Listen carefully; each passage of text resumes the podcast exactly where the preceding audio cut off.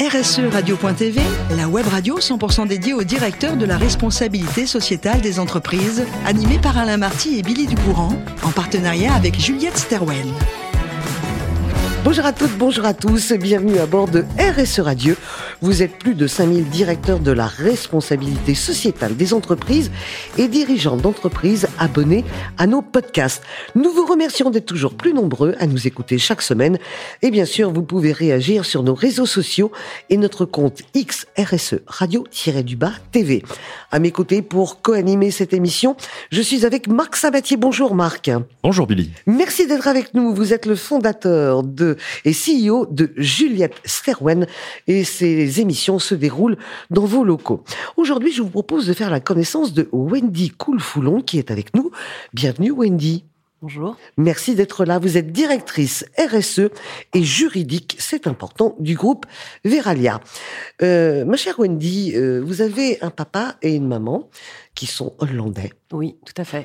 Ça veut dire que euh, quand vous étiez plus jeune à la maison, vous êtes né à Versailles, vous étiez en France, il y avait un autre état d'esprit il y a 20, 25 ans que dans les familles françaises, on va dire. Tout à fait. Donc euh, vraiment une culture hollandaise. Donc j'arrive à la Mhm. maison déjà, on parlait plus français. Déjà.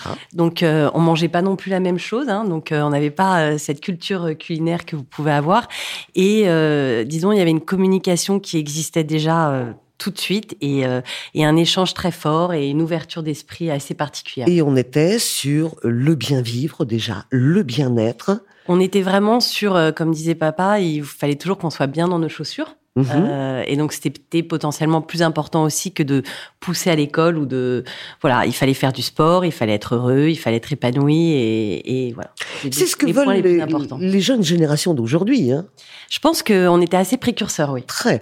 Alors, ça ne veut pas dire que chez vous, on vous forçait pas à faire de, des études, Non. loin de là. Mais c'était pas la priorité. Et pourtant, vous allez en faire. Hein. Vous passez un bac euh, C, c'est un bac Mhm. scientifique. Ensuite, vous allez à l'université Paris-Dauphine pour une maîtrise de gestion. Et en troisième année, vous allez faire du droit fiscal. Euh, vous allez enchaîner avec un DESS de droit fiscal et le concours d'avocat. Tout ça, c'est extrêmement strict et rigoureux par rapport à l'éducation que vous avez eue. mais l'un n'empêche pas l'autre je pense qu'on peut être strict et rigoureux Mhm. et avoir aussi euh, autre chose et, et une vision un petit peu différente donc euh, alors moi j'ai toujours été bonne élève donc euh, donc voilà donc en France à l'époque ben quand on était bon élève on arrivait dans certains dans Bien sûr. certains lieux d'études et, euh, et donc j'ai suivi euh, ce parcours un, petit peu par hasard. euh, Je suis arrivée à Dauphine, ça marchait bien. Après, euh, voilà, j'aime beaucoup le côté intellectuel et la réflexion. Donc euh, le droit permet quand même de, de toujours réfléchir et d'avoir pas mal de réflexion. Donc je suis arrivée aussi au droit et puis voilà, on est on est dans un cycle de droit. On se dit on va passer le concours d'avocat et puis on est entraîné on est entraîné par quelque chose. Donc Alors, le premier job, forcément, c'est dans un cabinet d'avocats. Vous êtes avocate fiscaliste, qui est un petit peu particulier. Hein, c'est un domaine. pas la partie la plus drôle. Voilà, c'est ce que j'allais dire. Et euh, en 2001, vous avez envie de, euh, comment dire, de mettre les mains dans le cambouis. On va le dire comme ça. Oui, et puis en plus, je pense que j'étais pas toujours très à l'aise de facturer. J'avais toujours l'impression que j'étais trop chère. Donc, je pense que j'étais pas faite pour euh, pour être ni avocate euh, ni important ce consultante. qu'elle vient de dire. Une Ouais. avocate qui dit je suis trop cher. Ouais, j'avais toujours l'impression que j'avais une espèce de, de culpabilité et j'avais vraiment envie aussi de de regarder toutes les fonctions et de voir ce que tous les autres pouvaient faire et de me sentir euh, utile euh, au sein d'une équipe. Donc j'ai toujours eu aussi cette envie de travailler avec plein d'autres gens sur plein d'autres sujets. Donc j'ai rejoint le groupe euh, IBM. Oui, parce que vous aviez envie aussi de l'entreprise, Ouais. finalement, et pas d'un cabi- d'un cabinet d'avocats.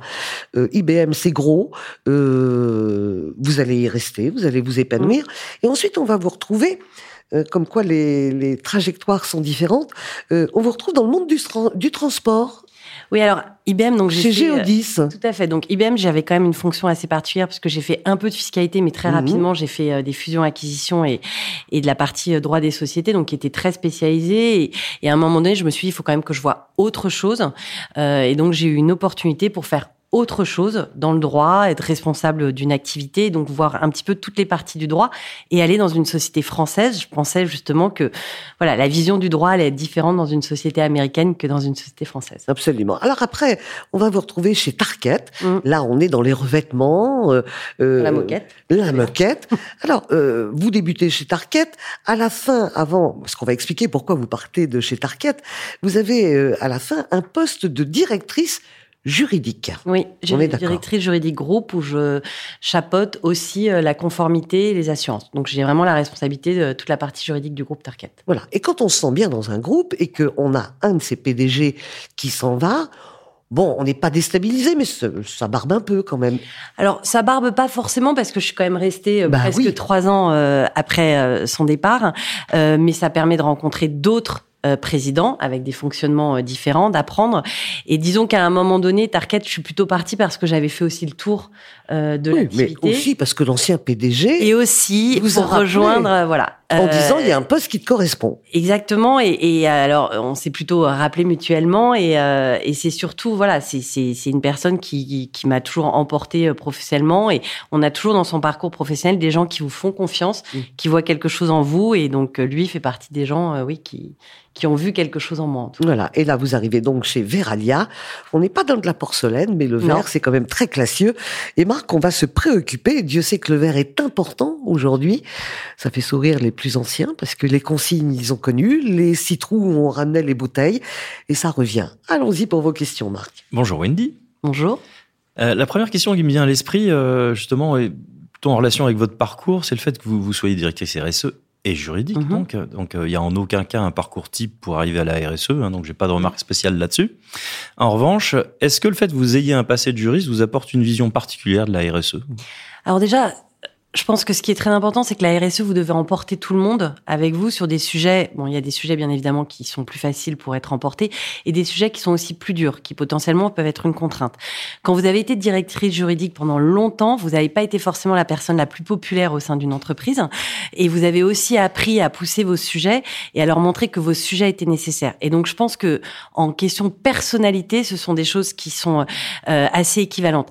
Après, la RSE, il y a énormément euh, de et donc je pense aussi que les deux casquettes vous permettent, oui, de chapeauter très facilement euh, cette fonction de la. RSE. J'entends bien ça.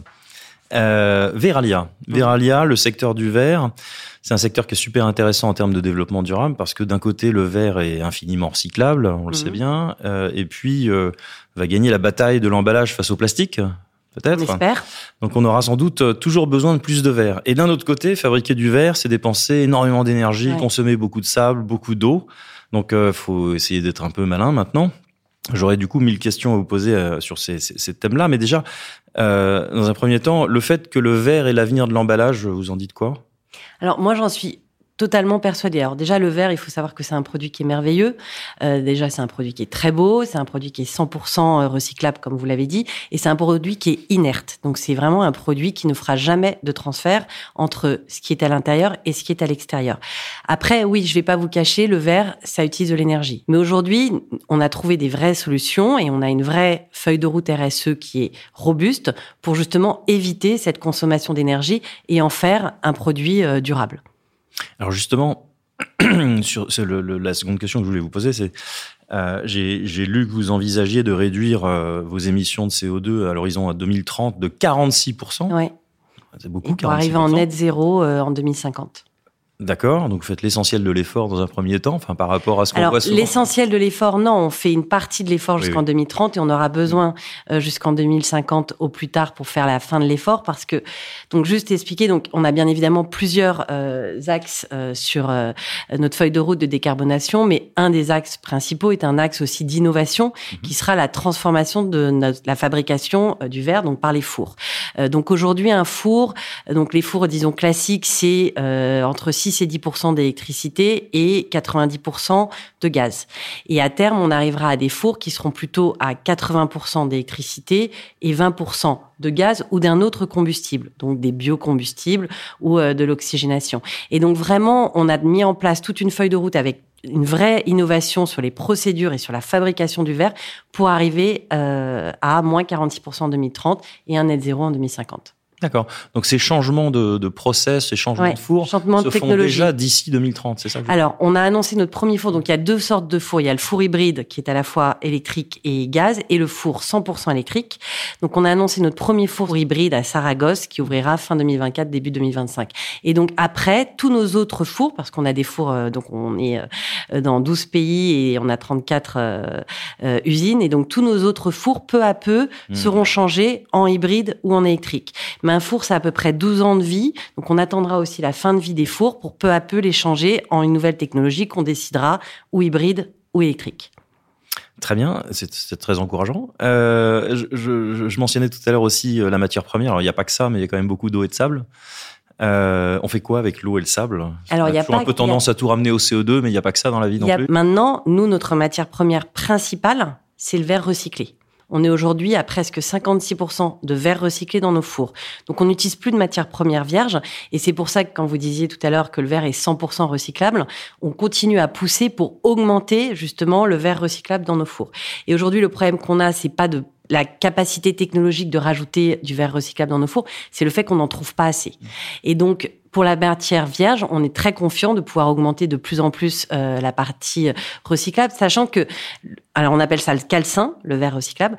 Le calcin, il a deux avantages. À la fois, ça permet la recyclabilité du verre, donc ça c'est extrêmement vertueux, mais ça permet aussi, quand vous mettez du calcin dans votre four plutôt que des matières vierges, de diminuer vos émissions de CO2. Donc 10 points de calcin, c'est 2,5 fois d'énergie en moins et 2,5% euh, et 5% d'émissions de CO2 en moins. Donc la solution, c'est vraiment le recyclage. Il y a plein de solutions, Ouais. mais le, le recyclage est une des solutions. D'accord. Et euh, justement sur le recyclage, c'était, c'était ma dernière question. Vous disiez qu'il y avait 56% de recyclage, donc j'imagine en France peut-être? Alors non, globalement, dans le groupe, on met 56% de calcin dans nos fours. Parce que j'ai compris En que France, aujourd'hui, en collecte, on est aux alentours de 80%.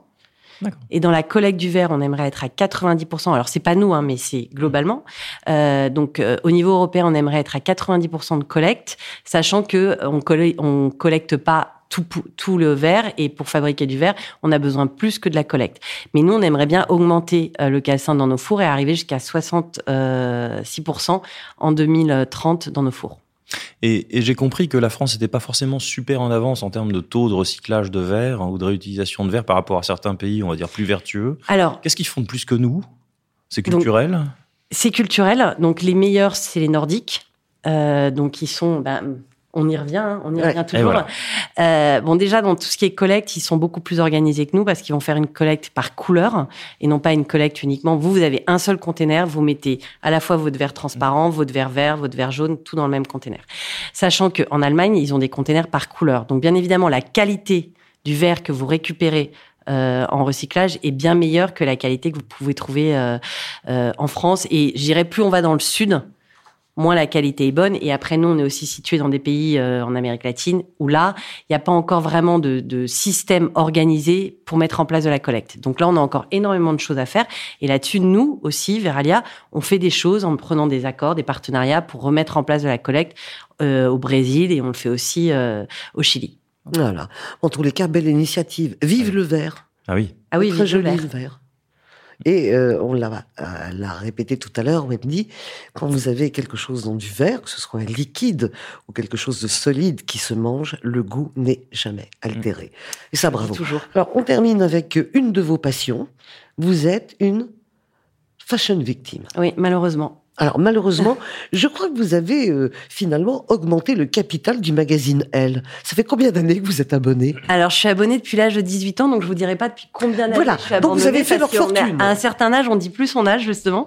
Euh, mais je suis abonnée depuis l'âge de 18 ans, oui. Voilà, mais comme vous êtes extrêmement raisonnable, euh, il faut quand même souligner que vous achetez beaucoup de seconde main maintenant. J'achète beaucoup de seconde main. Je pense que tout le monde commence à avoir une vraie conscience là-dessus. Mhm. Et même le L, euh, je le donne euh, au sein de mon équipe, donc il tourne. Donc c'est un L qui est recyclé euh, aussi au sein de l'équipe. Mais oui, j'achète beaucoup de seconde main. Je fais attention et je préfère acheter euh, moins. Et euh, Alors, c'est très bien de recycler même le magazine, mais vu que vous les auriez gardés, vous auriez une collection. alors je pense que ça prendrait une pièce complète et je Oui. suis pas sûre que tout le monde serait d'accord. En tous les cas, merci de, de nous avoir rejoints aujourd'hui, euh, Wendy. Merci à vous, Marc, de nous avoir accueillis. C'est la fin de ce numéro de RSE Radio. Retrouvez toute notre actualité sur nos comptes X et LinkedIn. On se donne rendez-vous mardi prochain à 14h précise pour une nouvelle émission. L'invité de la semaine de RSE Radio, une production B2B Radio.tv en partenariat avec Juliette Stawen.